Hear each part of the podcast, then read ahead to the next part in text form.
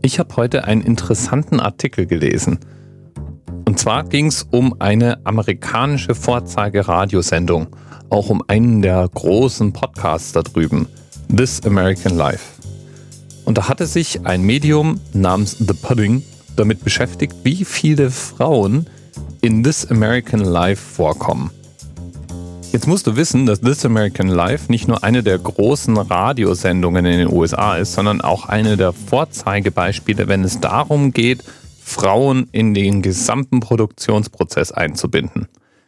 Im Team von This American Life sind mehr Frauen als Männer. Im Reporter-Team von This American Life sind mehr Frauen als Männer. Programmentscheidungen werden von mehr Frauen als Männern getroffen. Und damit ist die Sendung leider eine Ausnahme. Zwar gibt es immer mehr Frauen in den USA, die Podcasts hosten, und auch bei uns gibt es einige Bemühungen, mehr Frauen vors Mikro zu locken.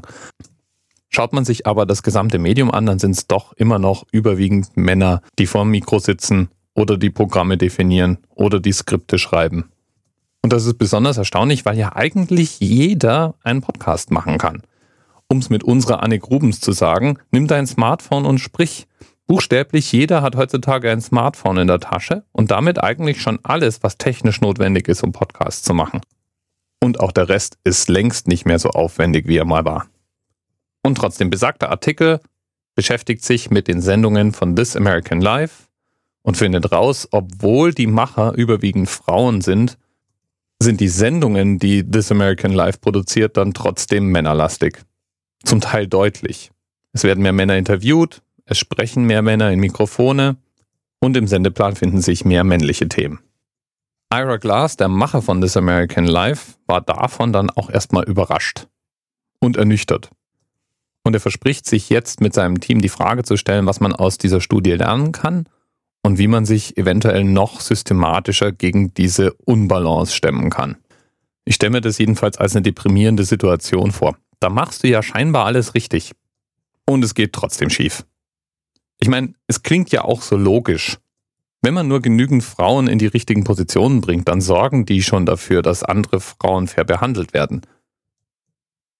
Stimmt nur leider nicht. Und warum das nicht stimmt, liegt an der Art und Weise, wie wir alle funktionieren.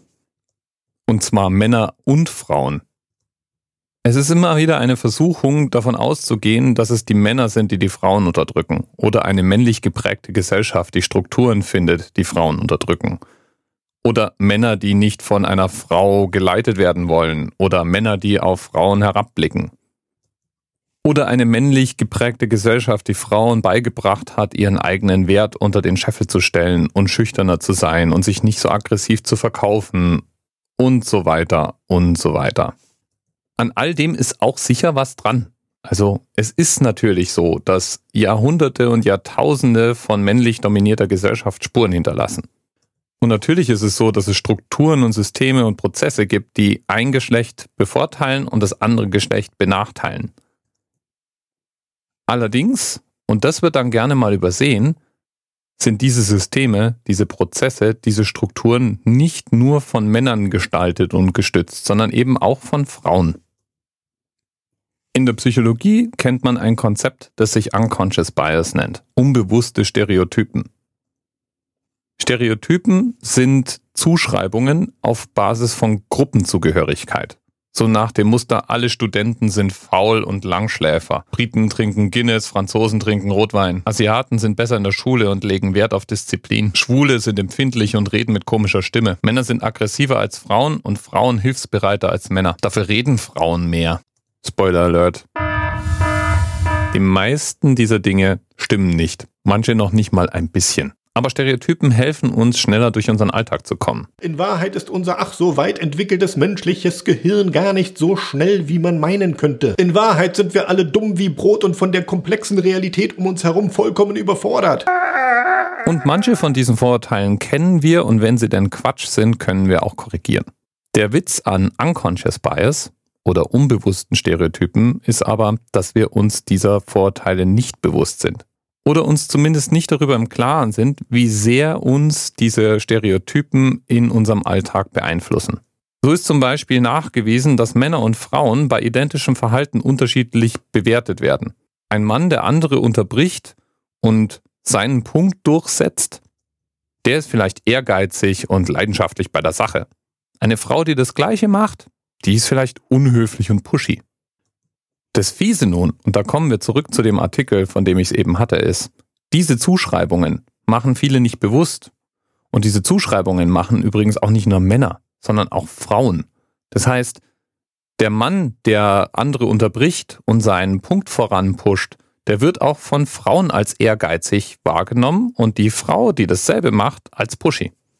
Und genau deswegen reicht es nicht, einfach nur ein Team mit genügend Frauen zu bestücken und dann darauf zu vertrauen, dass sich der Rest von alleine einstellt. Es muss mehr zusammenkommen als das.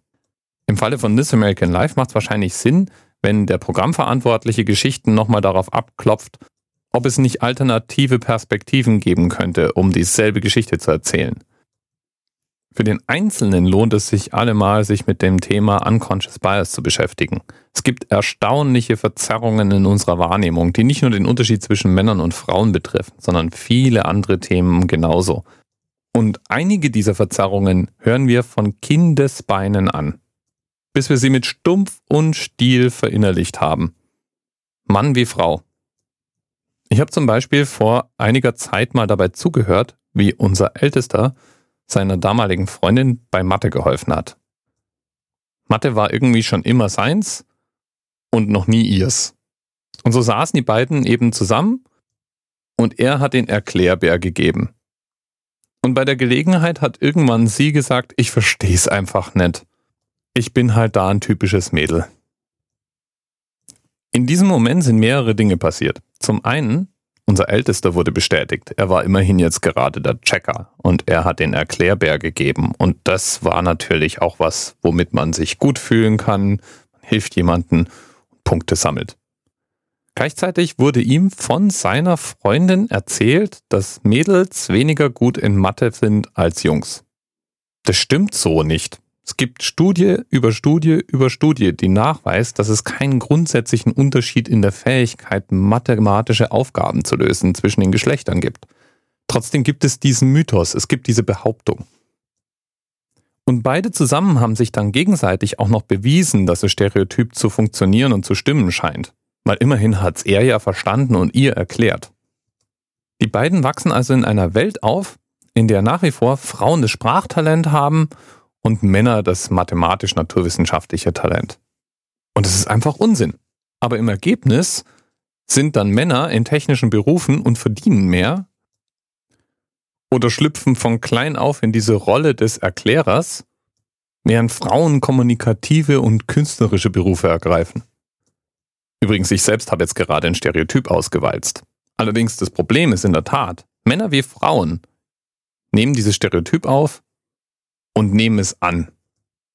Und dann, dann reicht's eben nicht mehr, einfach nur ein Team bunt zusammenzustellen. Zusätzlich müssen eben alle Beteiligten, Männer wie Frauen, mit wachen Augen auf die Welt schauen und sich selbst dabei ertappen, wenn sie solchen Trampelpfaden folgen. Denn über Nacht kriegen wir es nicht korrigiert. Und auch nicht nur die Männer oder nur die Frauen. Da müssen wir schon alle ran. Und es muss vor allen Dingen mehr sein als reine Kosmetik. Schritt 1 ist Zugang und gleich verteilter Gestaltungsspielraum. Und Schritt 2 ist den Gestaltungsspielraum dann auch wirklich nutzen. Und das Ganze ist eine langfristige Aktion. Langfristiger als vielen recht ist.